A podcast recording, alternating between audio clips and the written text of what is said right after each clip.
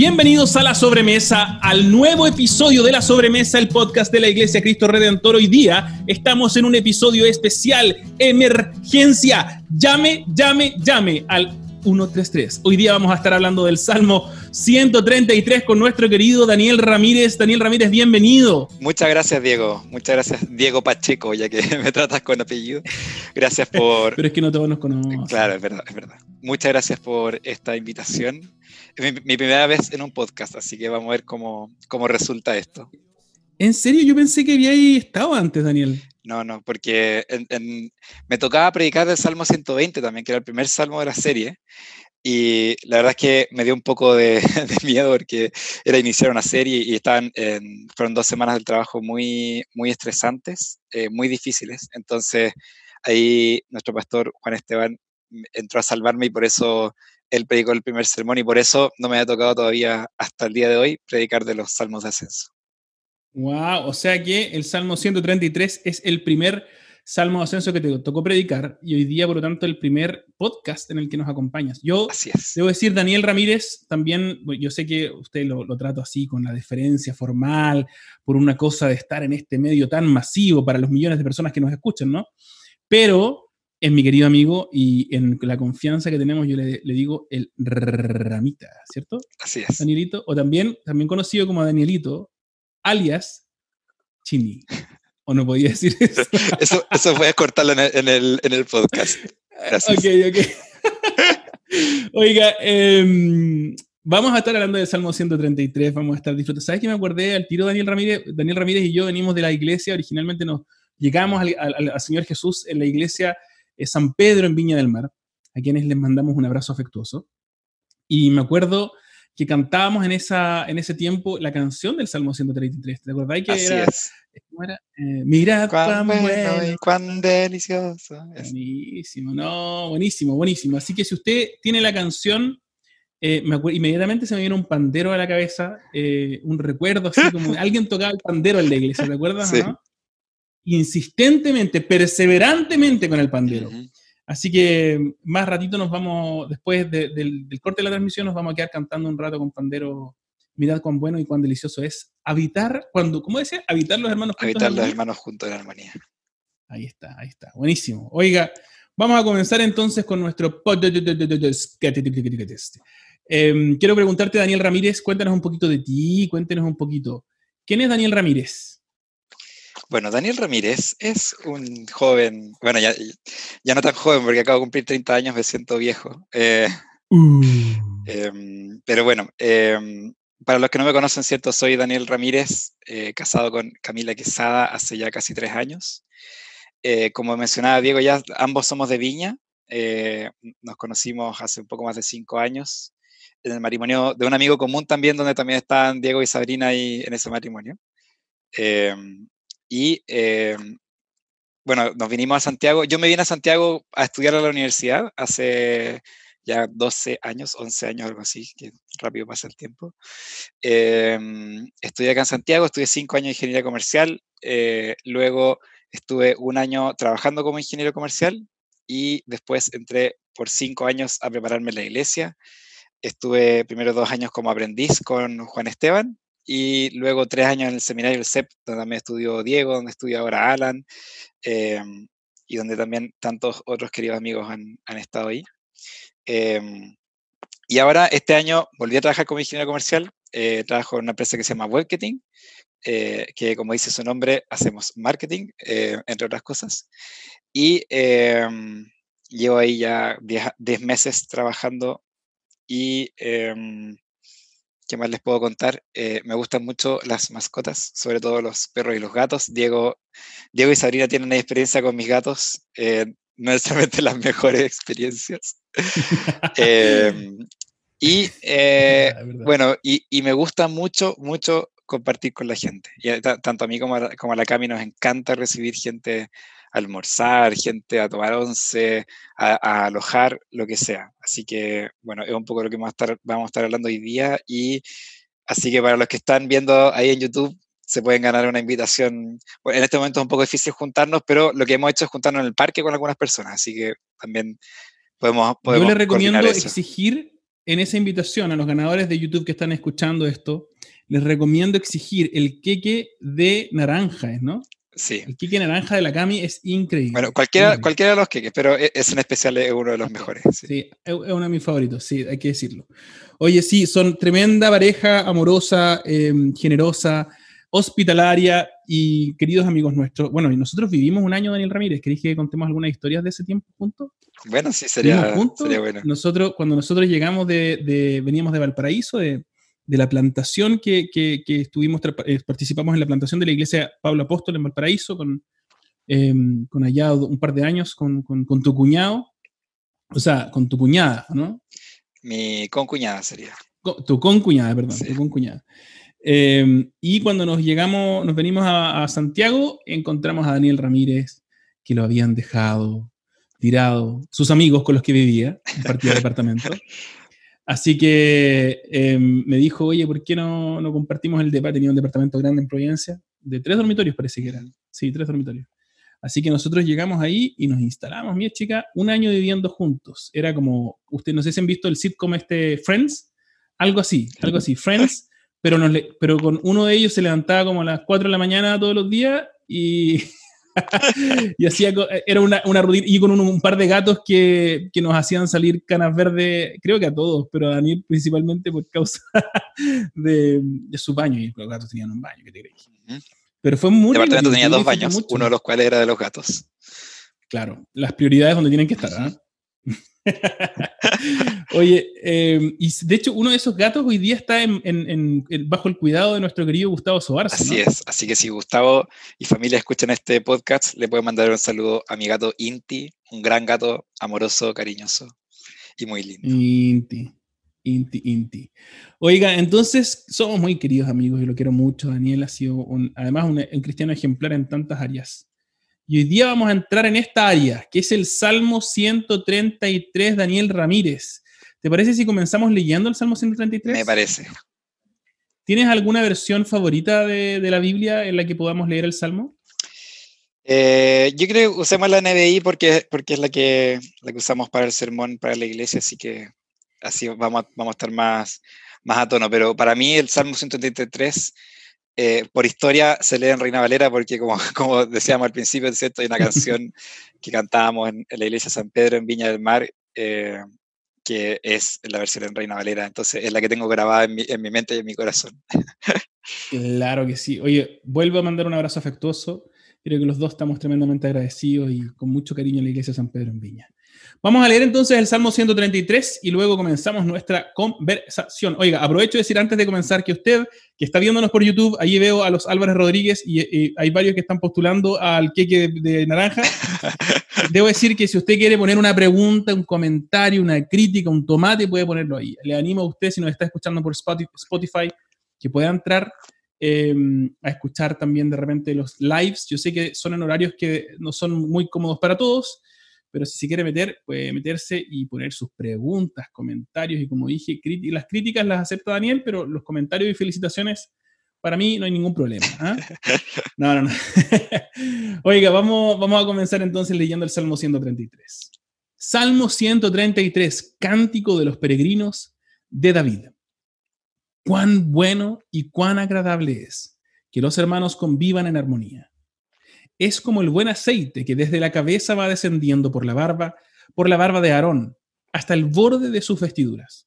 Es como el rocío de Hermón, que va descendiendo sobre los montes de Sión. Donde se da esta armonía, el Señor concede bendición y vida eterna. Esta es palabra de Dios. Gracias, Señor. Gracias, Señor. Oiga, eh, Danielito querido, entonces, ¿por qué no comenzamos de una sola vez? Vamos. ¿Cómo fue el proceso de preparación de este sermón? ¿Hay algo que te haya llamado la atención que quieras compartir? Principalmente enfocándonos en cuáles fueron las ideas principales del sermón que tú extraíste, que tú recuerdas, que están ahí, como que crees que en el fondo definen el sermón, y cómo llegaste a ellas, cómo llegaste a, estas, ideas principales. Sí, em, bueno, eh, es, para mí siempre ha sido difícil predicar los pasajes que son como muy conocidos. Em, porque uno ya tiene una, ya se lo sabe bien, ¿cierto? De una, una idea preconcebida, eh, sobre todo cuando son pasajes tan claros como el Salmo 133 y tan cortos como el Salmo 133. Eh, porque eh, a todas luces creo que el, el, Salmo es bastante claro en su mensaje. entonces, mm, en estos casos, para mí siempre es un desafío decir, bueno, ¿y, ¿y qué tengo que agregar yo? Como que me dan ganas de agarrar el salmo y, leerlo muchas veces por 15, 20 minutos y ese es el sermón.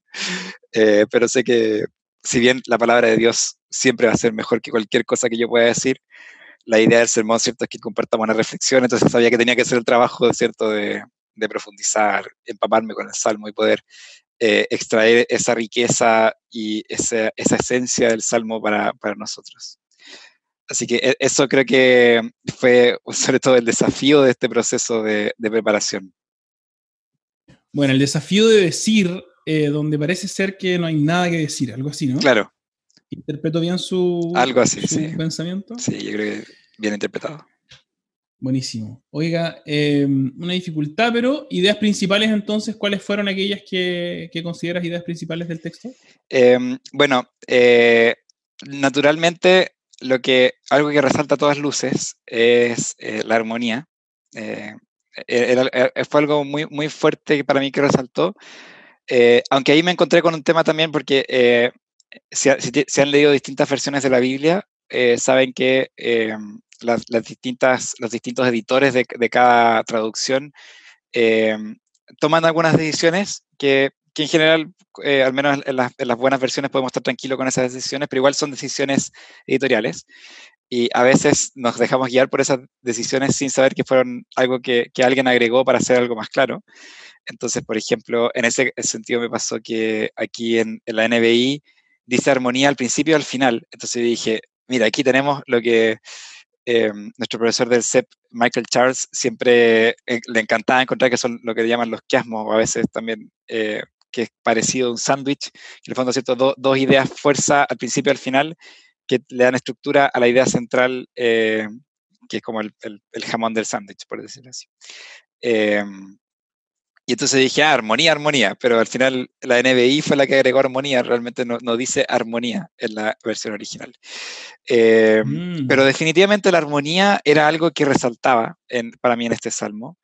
Eh, en tiempos en que estamos con mucho, mucho, eh, mucha pelea, eh, para a mi parecer, en nuestra sociedad. hay mucho conflicto, veo en, muchas, en muchos aspectos, mucha polarización. Y esa armonía es algo que cada, para mí es cada vez más difícil de encontrar. Esa comunidad que vive en armonía. Bueno, entonces estamos hablando de armonía en comunidad. Y mm, ¿Tú crees que ese sería como una suerte de título de película, ¿no? Eh, del Salmo 133. Sí, eh, es como, bueno, para mí el proceso de preparación fue eh, una película que, partió con una idea y, a medida que iba avanzando con estas películas que, te parten dando una idea, pero a medida que se va revelando la trama, te das cuenta que, es como un poco al revés la, trama. Como los personajes quizá eran, mm. al, revés, o, el, o el, el problema realmente era completamente el contrario. Em, y en este caso me, me, pasó que empecé a pensar mucho en la armonía, la comunidad que vive en armonía. Empecé a pensar, bueno, en cómo se ve esa comunidad, eh, cómo la buscamos, em, cómo logramos formar esa comunidad en armonía, que son preguntas que muy esenciales que también levanta el Salmo. Pero después eh, eh, se me, me, cayó la teja en buen chileno que al final el verso 3 eh, dice que es Dios el que envía la bendición a esa comunidad en armonía. Entonces, mm. hay una parte que es la, la, comunidad que se construye en armonía, pero el hecho de que haya bendición en esa comunidad venía 100% de Dios, no, no del hecho de la armonía en sí. No es, no es, mm. una comunidad, ¿cierto? Que porque vivo en una comunidad que está en armonía, entonces eh, me, me siento bendecido, sino que es porque esta es una comunidad en armonía, Dios envía esa bendición. No es algo que surge de la comunidad, no es, es algo que, que, viene de Dios.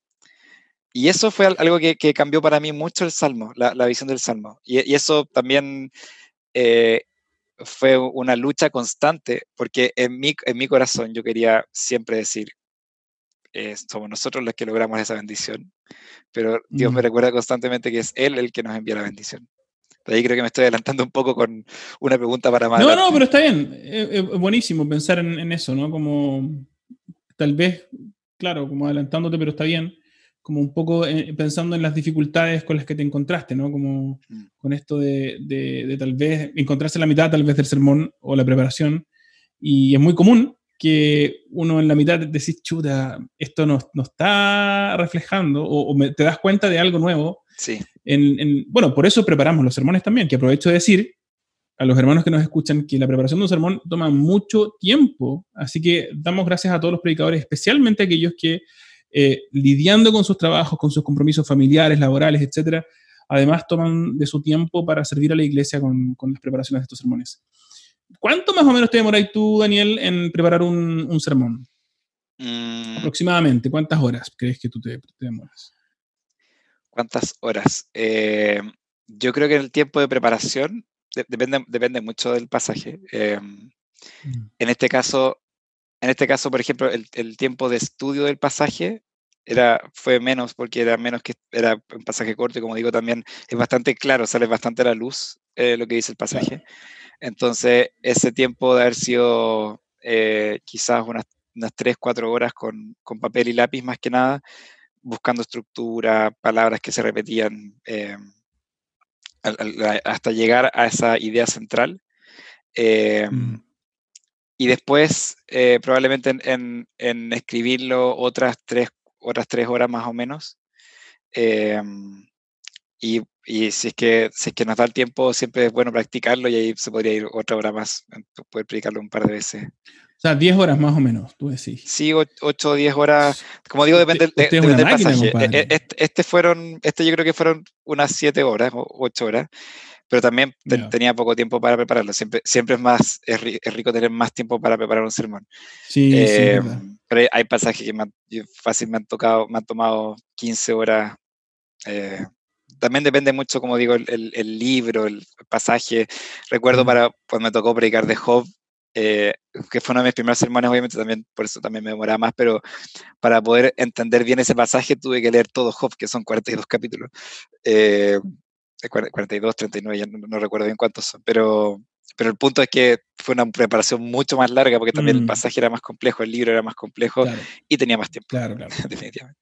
Sí, yo, yo creo que, o sea, lo que tú estás describiendo es eh, súper rápido, un proceso súper rápido, porque al menos, bueno, siempre lo discutimos con el pastor Juan Esteban. El pastor Juan Esteban tiene ya cuántos años de, experiencia predicando, un montón. Está viejito y el pastor hay que pensar en su jubilación luego, ya está. Estoy aprovechando que no está, ¿no? No, no, no. Em, no, pero él está, él tiene mucha más experiencia que yo. Pero a mí personalmente, normalmente me toma el doble que a él eh, de preparar un sermón. Mm. bueno, no sé si, no sé, a ver, no, no, lo hemos conversado últimamente, pero me acuerdo que en algún momento él dijo, mira, a mí me toma más o menos 10 horas, 12 horas. Y yo pensaba, no, yo, yo requiero de como 20 horas para preparar un sermón. Así que es harto tiempo, es un montón de tiempo.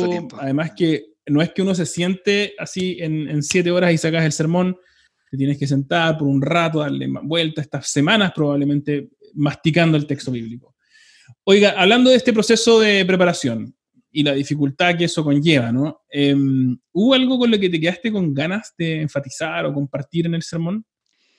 Em, bueno, me, me pasó que, que, estaba ahí como en el, sábado, sábado a la tarde tenía que ya terminar de escribir el sermón y grabarlo luego. Eh, y ahí Diego me, me compartió, Diego me compartiste un, un, un comentario de Salmos eh, que, que, es bastante como como tres cucharadas a la papa, bien cortito, preciso, con buenas ideas. Y, y, me surgieron cosas que, uy, no había pensado en eso. Y, y bueno, todavía, todavía no terminaba de escribir el sermón, así que pude, pude agregar algunas de esas ideas.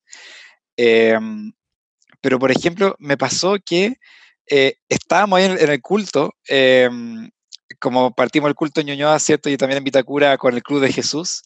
Eh, y, en, y, en, el Club de Jesús mencionaron algo eh, que fue la, conexión con, con Jesús, que, que, dije, oye, en verdad, esto es una papita que no, que no había visto y, es, es, genial, Como, eh, que es el hecho de que el Salmo menciona, menciona eh, dos o tres veces el, la, el tema de descender. eh, dice primero que el aceite que desciende por la barba, la barba de Aarón, el rocío que desciende, em, y uno podría también suponer, aunque, aunque, no lo dice quizás, que la bendición que desciende desde, desde Dios, ¿cierto?, al pueblo. Mm. Em, y dije, en verdad, esta, era una papita que me hubiera encantado como darle más vuelta y, haberla captado bien, em, que es el hecho de que también Jesús descendió de su trono y, vino a, bendecir nuestras vidas. Y sobre todo dándonos vida y permitiendo la comunidad. Entonces, eh, bueno, en el caso de, de Ñuñoa, ahí estaba, estábamos conectados por Zoom y, prediqué ahí en vivo, entonces pude mencionarlo un poquito. Vitacura lamentablemente lo había grabado antes, entonces no, no, pudo, no pudo entrar eso en el sermón porque no, no lo había visto esa conexión. Em, sí. Pero ahí lo predicaste en vivo, Ñuñoa. Sí. sí. Oye, el compadre. Porque significa un esfuerzo gigante, al menos para mí, grabar el sermón y yo el domingo normalmente estoy ya destruido, no quiero, si yo lo grabé, quiero estar nomás, no quiero, no quiero tener que predicarlo de nuevo.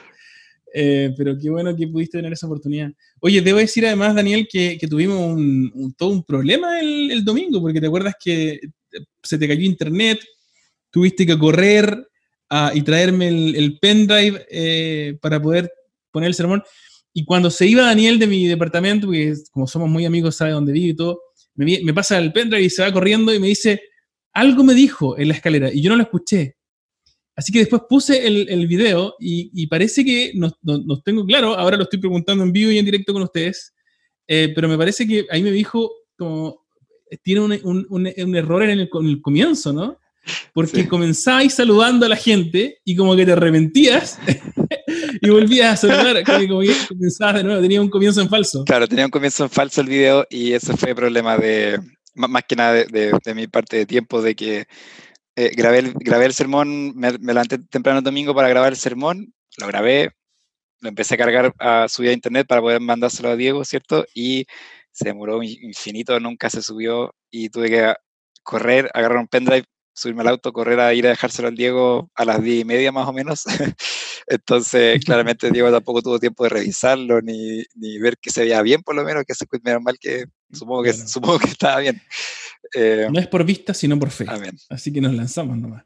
No, pero también eso creo, quiero honrar también eh, y, celebrar el sacrificio de nuestros hermanos que predican eh, cada semana, porque mm, queda de para muestra un botón, ¿no? Como, como este, este significado de estrés, de, de tener que hacer todo tan justito, y que tener que preparar el sermón rápido porque terminaste la pega el viernes en la tarde y estás preparándolo, pero no te sale, el sábado estás luchando con él, el domingo alcanza y todo así rápido, apretado, y significa tal vez para ti, Daniel, em, sí, es una buena pregunta y meternos en ese, en ese aspecto. Significa también un, eh, un desgaste, ¿no? Em, tener, que, tener que comenzar el lunes tal vez eh, sin haber necesariamente descansado. Eh, Sí, bueno, vamos, para aquellos que nos están escuchando en este podcast, vamos a estar hablando también del autocuidado y de la importancia de, de, este aspecto. Aprovecho de hacerlo ya que estamos, salió el tema. En el conversatorio del CEP que se está realizando hoy, eh, martes 24, mañana miércoles 25 y eh, entonces el jueves 26, vamos a estar transmitiendo en el YouTube y en eh, Facebook. Pueden buscar ustedes CEP, Centro de Estudios Pastorales y están a las 12 del día se transmiten tres conversatorios que vamos a tener. A mí tengo el privilegio de haber sido invitado al último, donde además también va a participar nuestra querida Belén Evia, que es eh, miembro del, de la Iglesia de Cristo Redentor Ñuñoa. Así que vamos a poder conversar y hablar acerca de la necesidad de cuidarnos y cuidar, por supuesto, a, los líderes en el ministerio pastoral. Oiga, Daniel, em, ya que estamos hablando de las dificultades Em, me encantaría preguntarte si hubo algo que te gustaría cambiar del sermón. Si hoy día pudiera pegarle una manito de gato al sermón, ¿qué le cambiaría? Uy, em, ¿qué le cambiaría? Eh, no sé, o sea, definitivamente deben haber cosas, pero me, no sé, no sabría bien qué pensar qué cambiar. Eh, eh, lo, que pasa también es que a, mí siempre me, ocurre que cuando uno tiene, yo, yo escribo el sermón completo, yo básicamente voy semi leyendo lo que ya tengo escrito, pero no, no tengo esa capacidad de, de como anotar los puntos nomás, las ideas y, lanzarme. Y yo sé que hay predicadores que logran hacerlo y, mi gran admiración para ellos.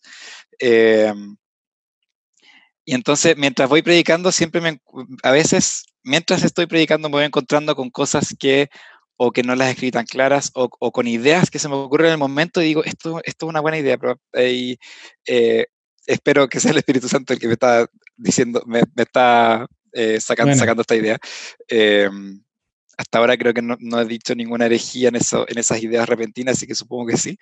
Em, y em, entonces probablemente al, al, al, o sea, al, predicar siempre encuentro esas cosas que podría cambiar. Eh, y para mí, eh, quizás algo que, que, me gustaría cambiar es el... Eh, al final mencionaba algunas ideas prácticas de cómo construir una comunidad en armonía y me hubiera encantado ahondar más en ellas. Mm, buena. Sí, pero ahí, ahí, tuve una lucha de una que, que siempre siempre suelo pasarme con, con, el tiempo, con las palabras, entonces ah, tengo que ir, acortando. Em, y también no me gusta en general, eh, o sea, es una lucha en mi corazón centrarme mucho en las cosas prácticas que podemos hacer, más que en la esencia, que siempre, igual como decía al principio, con esta idea de que mm. en el fondo Dios, es el que bendice, no, nosotros, no, somos nosotros los que conseguimos esa bendición. Eh, entonces, eh, siempre siempre he sentido que el enfocarme mucho en las cosas prácticas fácilmente tiende al legalismo, a pensar que nosotros tenemos que hacer muchas cosas. Pero muchas veces por ese mismo... Como una carga. como una carga, claro. porque, mi, porque mi forma de ser es así. Eh, entonces, mm. por tratar de, evitar eso, muchas veces eh, me quedo corto en, ejemplos prácticos de cómo vivir el pasaje que estamos eh, compartiendo. Ok, buenísimo. Entonces ahí a lo mejor algo que incorporar. Mm. Oiga, la Paulita, querida Paulita Rodríguez está poniendo acá, qué difícil debe ser hacer ese cambio. Cuando crees que tienes la idea clara desde siempre y decides ser fiel a la palabra y modificar el enfoque. Eso es muy importante. ¿eh? Y creo que es un principio protestante, muy, muy, muy propio de las iglesias protestantes y por supuesto la anglicana, donde miramos el texto y decimos, bueno, donde manda capitán no manda marinero. Y por lo tanto, estas convicciones que tal vez yo he cultivado, la manera en que yo creo que es hacer las cosas, si el texto desafía mis presuposiciones, voy a tener que ser respetuoso del texto, más, que, más, fiel al texto, que es la palabra del Señor, que a mi eh, propia interpretación de la realidad. Sí. oye, Ramita, me, hiciste pensar también con lo que estabas diciendo. Perdón, Ramita, te dije, cheque informar. Se me está bien, todo mi, la iglesia, todo, mi impronta comunicación. Todo mi corazón así. Em, me, me hiciste recordar también de alguna manera la, relevancia del, Salmo 133 en tiempos en los que estamos todos encerrados en la casa, de repente compartiendo con nuestras familias y no necesariamente en armonía, ¿no? Eh, de repente se pone más difícil la cosa, justamente porque estamos más cerca, más encerrados. Vamos a hablar de eso y me encantaría poder tomarlo al final cuando vamos a hablar de los desafíos de este pasaje. Pero me gustaría preguntarte antes, em, ¿dónde te apretó a ti el zapato? Tal vez pensando lo mismo, ¿no? Eh, ¿dónde sentiste que Dios eh, te desafió a ti personalmente? Este es un ejercicio que, siempre queremos hacer, ¿no? No solamente pensar en cómo el texto le habla a nuestra iglesia como predicadores, sino pensar cómo nos habla a nosotros. Hay un, gran predicador que decía, y me encanta, lo tengo anotado en mis apuntes de predicación, decía, em, no hay ninguna manera en que tú puedas predicar eh, fielmente el texto si no, has, si no te has predicado fielmente el texto antes a ti. O sea, si yo no he recibido ese texto para mí, eh, difícilmente voy a poder proponer algo o, proponerlo a alguien. Mm.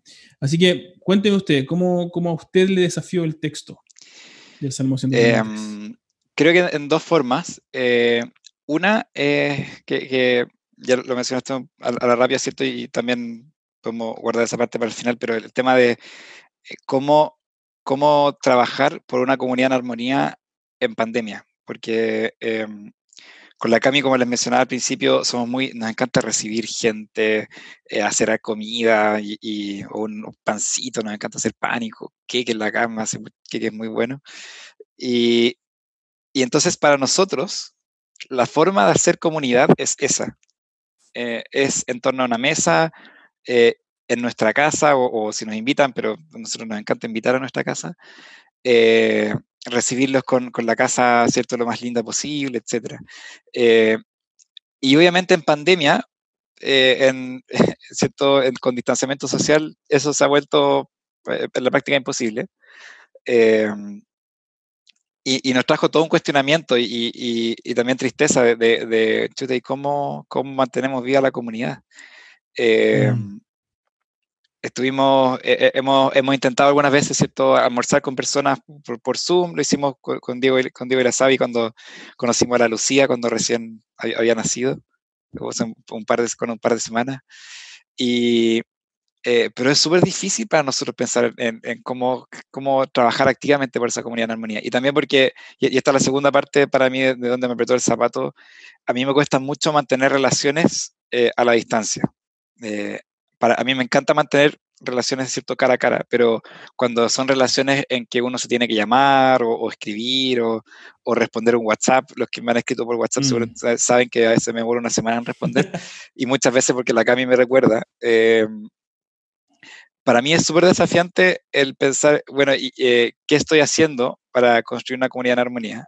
¿Y qué estoy dejando de hacer? O sea, ¿qué, qué cosas hago o dejo de hacer que están eh, quizás destruyendo esa armonía, o, derechamente, o, sea, o, más, más simplemente no, no construyéndola. Porque en, un momento del, en un momento del sermón eh, está, pensaba, bueno, normalmente pensamos que una comunidad en armonía es un lugar donde no hay conflicto. Claro.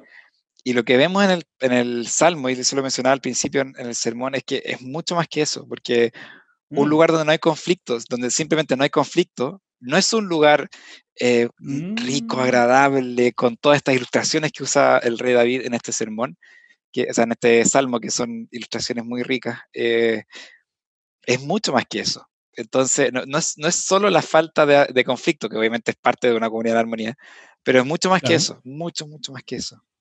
Me encanta, y, y, eso que estáis diciendo también es importante porque de alguna manera como que deja entrever que realmente en una comunidad donde no hay conflicto, difícilmente es una comunidad.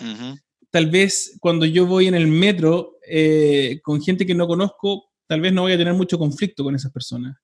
Pero mientras más cercanas son las relaciones, más probable, más posible, más frecuente es el conflicto. Entonces la comunidad en armonía no es necesariamente una comunidad en la que no hay conflicto, sino una comunidad en la que el conflicto se resuelve de una manera adecuada, tal vez. Claro, bueno, me gustó, me gustó también porque creo que nos sirve a nosotros como, a mí personalmente pienso como familia, ¿no? Em, a veces como familia, cuando estamos más apretados es cuando más nos incomoda. El otro día hablamos con, con la Cintia, em, Cintia Sarabia, ¿sí? Eh, estamos, veníamos del parque, nos juntamos con unos amigos, nos juntamos ahí en el parque y veníamos conversando y em, ella decía, la Cintia, ah, porque estábamos hablando de, que habíamos visitado a los papás. Entonces me decía, bueno, es difícil volver a estar con los papás. ¿ah? Es difícil volver como a, no, no estar, visitar, por supuesto es rico, pero, pero a convivir con los papás mm. es difícil porque uno ya tiene su propio ritmo. Muchas veces tomamos justamente decisiones como adultos que, que son derechamente lo contrario de lo que los papás tenían como costumbre en su casa. Y, entonces en este tiempo puede ser difícil esa convivencia con, nuestra familia extendida o con nuestra familia. Y, eso no significa que no podamos tener armonía a causa de que tengamos conflicto. ¿no? Creo que podemos tener conflicto, algunos conflictos, y, resolverlos adecuadamente, lo cual pareciera ser también una manera de llegar a esta armonía. ¿no? Mm que, creo que también es bueno pensar tal vez en el proceso previo, porque aquí estamos viendo la, la lógica de armonía igual o, conduce a la bendición del Señor, que, la bendición que, el Señor derrama.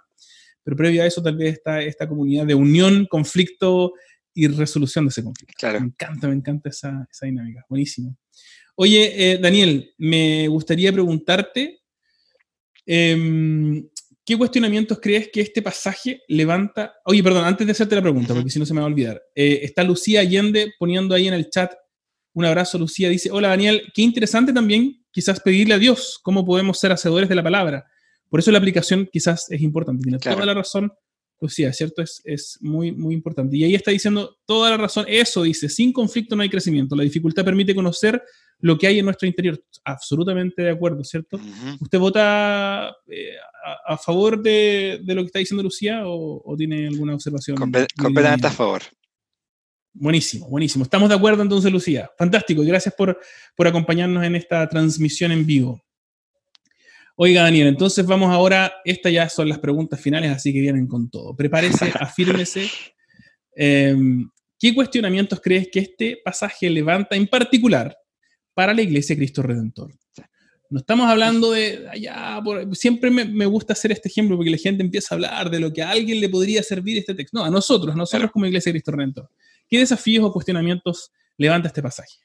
Mm, em, bueno, eh, creo que el gran desafío, eh, o bueno, pues, yo creo que son varios en verdad, pero eh, uno, justamente uno de los grandes desafíos es para mí pensar en este tiempo de, pandemia, eh, cómo hacer comunidad. Em, porque al tener el culto todos los domingos por YouTube, ¿cierto? Que ahora creo que es rico ya poder empezar a transitar como esta, como estar juntos al hacerlo por Zoom es como un paso intermedio cuando hacíamos el culto por YouTube, ¿cierto? Era muy difícil saber quiénes estaban, quiénes no estaban. Eh, por Zoom es tenemos un poco más de claridad de eso, ¿cierto? Porque podemos ver las caras, eh, aunque, no todos pueden conectarse al Zoom, pero eh, de todas formas está, ese, ese para mí, ese miedo o, preocupación de qué, qué, va a pasar cuando, cuando volvamos. Y, y, qué hacemos mm. hoy también para generar comunidad, porque hoy día hay necesidades en nuestra iglesia, hoy día hay personas en nuestra iglesia y por lo tanto podemos formar comunidad. Pero, por ejemplo, hay, hay personas con las, de la iglesia con las que yo no hablo desde, desde marzo, desde el último culto, el, creo que fue el, 11 de marzo o algo así. Eh, y, y, creo que tenemos un gran desafío de, de formar comunidad aún eh, sin vernos, porque es muy fácil cuando estamos encerrados físicamente, también encerrarnos emocionalmente y encerrarnos a nosotros mismos. Em, a mí en lo personal también eso ha sido un tema porque, eh, como a muchos otros, yo sé que también sé que les ha pasado, el tema del teletrabajo ha sido, ha traído más trabajo y más estrés que lo que era antes el trabajo. Em, y, y, entonces es muy fácil terminar el día, ¿cierto? Eh, yo en general termino de trabajar 7, 8 de la tarde y, y ya no quieres más pantallas, no quieres más llamadas. Mm. al, menos, al menos a mí que me toca trabajar con clientes, eh, es todo el tiempo llamadas, eh, conversaciones, chat, eh, y es todo por, todo por computador. Entonces, todo pantalla. Exacto. Entonces es súper desafiante igual y, es cansador el, el, poder mantener viva la comunidad cuando, cuando día tras día el mismo medio que podrías usar para construir comunidad, tienes que usarlo para trabajar también. Eh, mm. Cuesta mucho, eh, o sea, por ejemplo, ahora estamos aquí en el podcast, ¿cierto? Yo estoy en el computador del trabajo eh, y tuve que cerrar todas las ventanas porque yo sé que si tenía abierto, por ejemplo, el chat del, del trabajo, me iban a salir las ventanitas de, oye, Daniel, hay que hacer esto, hay que hacer esto, o puedes revisar esto, o, o, un cliente, ¿cierto? Enviar un mensaje, cosas así. Y es difícil mantenerla. Para, mí ha sido muy difícil y creo que es una dificultad como iglesia. Y también para cuando volvamos a ser presencial, bueno, eh, vamos a ¿qué hemos aprendido en este tiempo de pandemia? Eh, vamos, a, vamos a valorar más la comunidad, vamos a valorar más el invitarnos unos a otros a almorzar, quizás a tomar once, eh, que, creo que eso siempre es un, es un tema que, que, se valora mucho, que construye mucha comunidad. Eh, y que en muchas ocasiones para nosotros con, la Cami acá en Santiago, como, como, somos de Viña, Viña, ciudad más chica, ¿cierto? Es mucho más fácil juntarse con la gente. Acá en Santiago para nosotros hemos visto una gran dificultad, tanto para nosotros como también para otras personas, eh, de reunirnos. Por, ejemplo, juntarnos la semana es súper difícil. Eh, y, el fin de semana entonces se reduce a poder ver a una o dos personas y, y ya no pudiste compartir más. Claro, es mucho más limitado y por lo tanto también tenemos que ser mucho más creativos en pensar en cómo podemos hacerlo para cultivar comunidad. A lo mejor mm. empezar a llamar por teléfono, empezar a juntarnos de repente a salir. ¿ah? Y, hay esfuerzos, hay que, y lo digo esto para mis queridos hermanos de la Iglesia de Cristo Redentor Vitacura, hay esfuerzos conjuntos que podemos comenzar a hacer sin saltar el escandaloso salto de la anarquía y del descuido de, del COVID.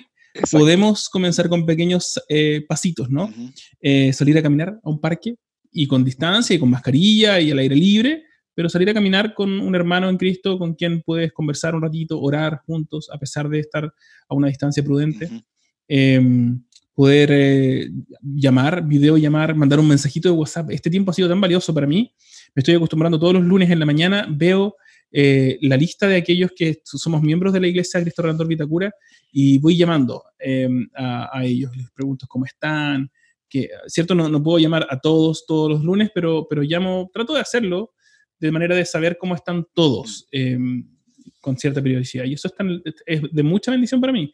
Además, el lunes en la mañana como que uno empieza la semana y empezar así es muy rico para mí. Así que lo agradezco mucho y, lo puedo hacer muchas veces con un mensajito de WhatsApp que los hermanos contestan a lo largo del día, mm. o a veces los llamo, o a veces una videollamada, etc. Oiga, Daniel, última pregunta. ¿Qué cuestionamientos o desafíos crees que levanta este pasaje para la sociedad chilena del siglo XXI? Hoy día, ¿no?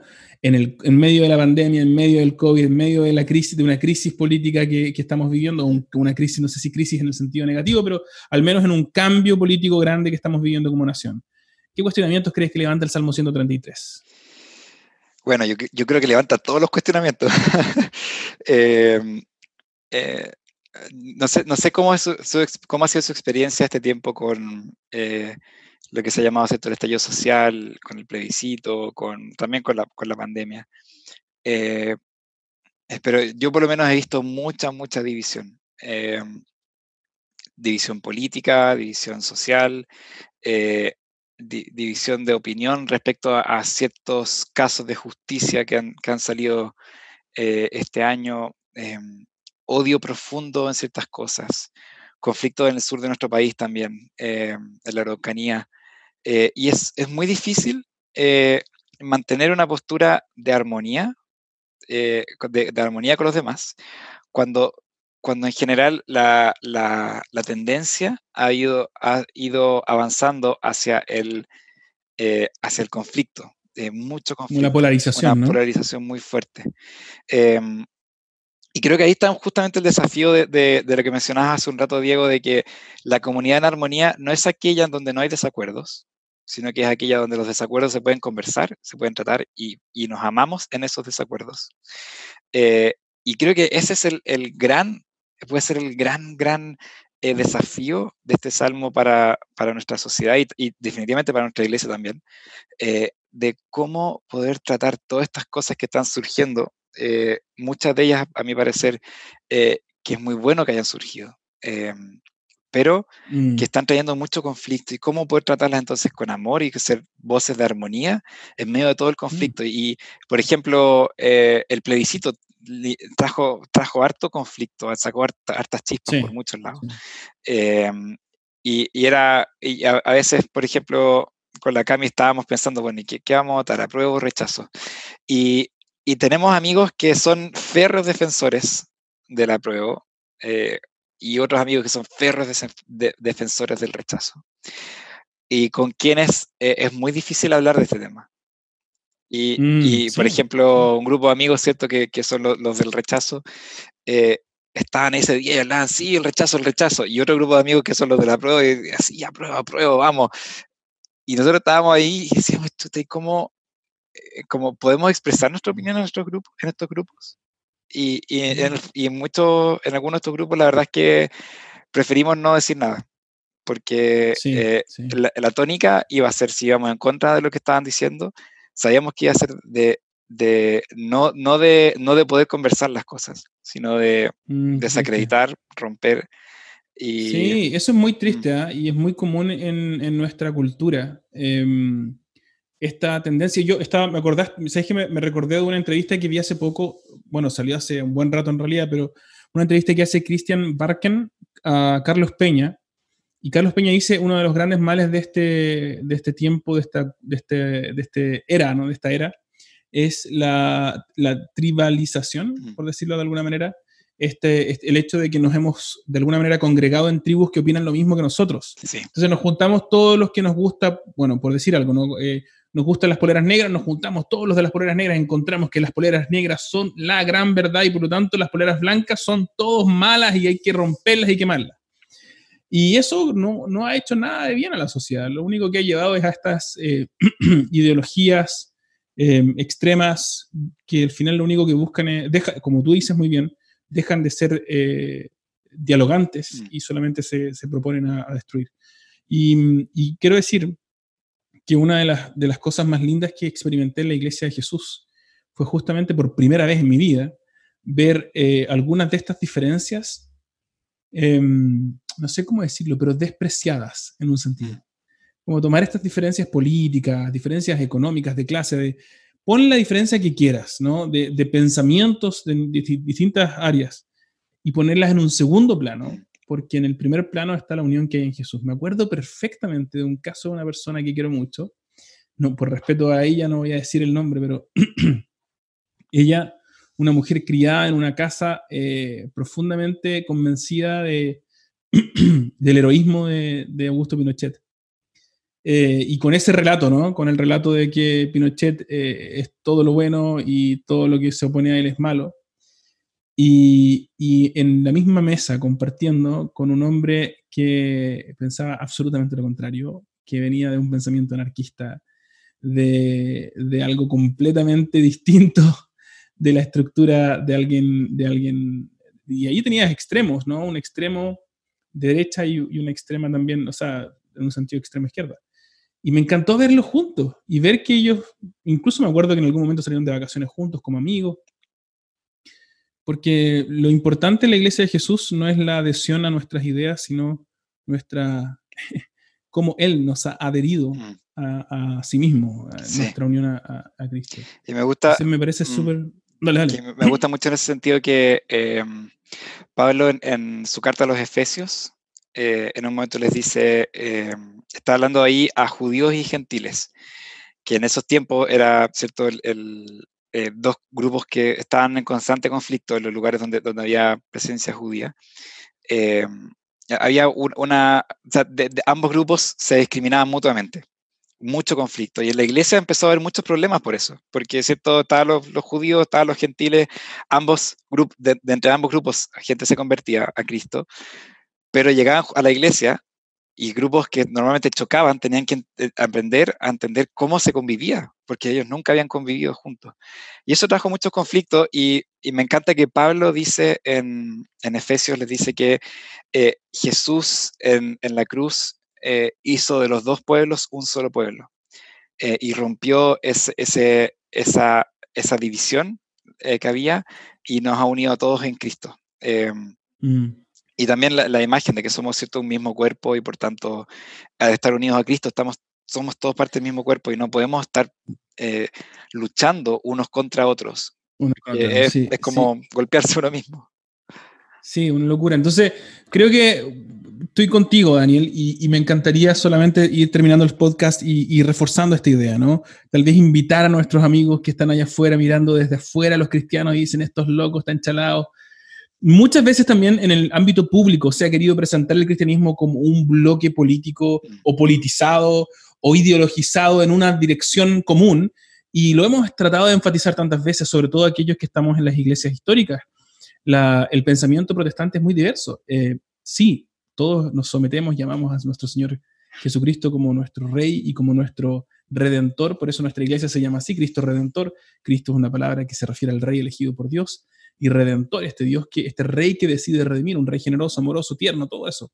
Pero em, en otros aspectos tenemos muchas opiniones distintas y, no, y no estamos buscando eh, homogenizarlas, no, no, queremos que todos opinemos lo mismo de todo, no, nos encanta la diversidad y la Biblia diversa, perdón, celebra esa diversidad. Oiga, vamos a terminar aquí, pero em, hay un par de, comentarios que me gustaría leer. Ahí dice Rubén Álvarez, vamos a la caminata, a, salir a caminar con perros, dice Rubén es fanático de los perros. Me encantan los perros de Rubén, los veo en, redes sociales ah, y me encantan. Son todos unos personajes. El Chado y la Maika, un abrazo para, para los dos oyentes más Eh, bajitos deben ser, porque son, son más bajitos.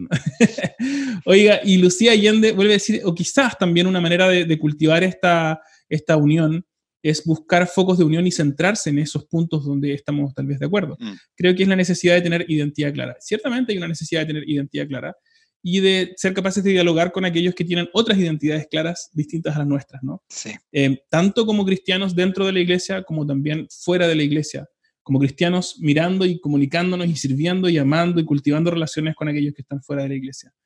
Em, sí, me, encanta. Hoy día estábamos en una reunión con un querido amigo que se llama Todd Moore, de un movimiento que se llama Saturate, es, él es de Estados Unidos, y él nos recordaba que Jesús fue conocido como el amigo de pecadores. No el conocido de los pecadores, sino el amigo de los mm. pecadores. Entonces, también nosotros estamos llamados a cultivar esas relaciones de profunda amistad, aún con aquellos que tal vez no estamos de acuerdo en toda la manera en que administran su vida. Daniel Ramírez, le doy muchísimas gracias por acompañarnos el día de hoy. Lo pasé increíble, qué rico verte, qué rico saber de ti. Le damos muchas gracias también a los que nos acompañaron en la transmisión por en vivo de, por YouTube. Y a todos los que nos están escuchando por Spotify, les mandamos un abrazo gigante. Espero que nos podamos ver próximamente. Eh, y si usted no ha escuchado este sermón, puede escucharlo, puede ponerlo ahí eh, con saludo inicial, con compartido en falso y todo, en el canal de YouTube de Iglesia Cristo Redentor Vitacura. Iglesia Cristo Redentor Vitacura, usted lo busca, puede escuchar el sermón de Daniel Ramírez del Salmo 133. Danielito querido, un abrazo, muchas, muchas gracias por acompañarnos y a todos nos vemos. Chao, chao. Chao, chao, muchas gracias.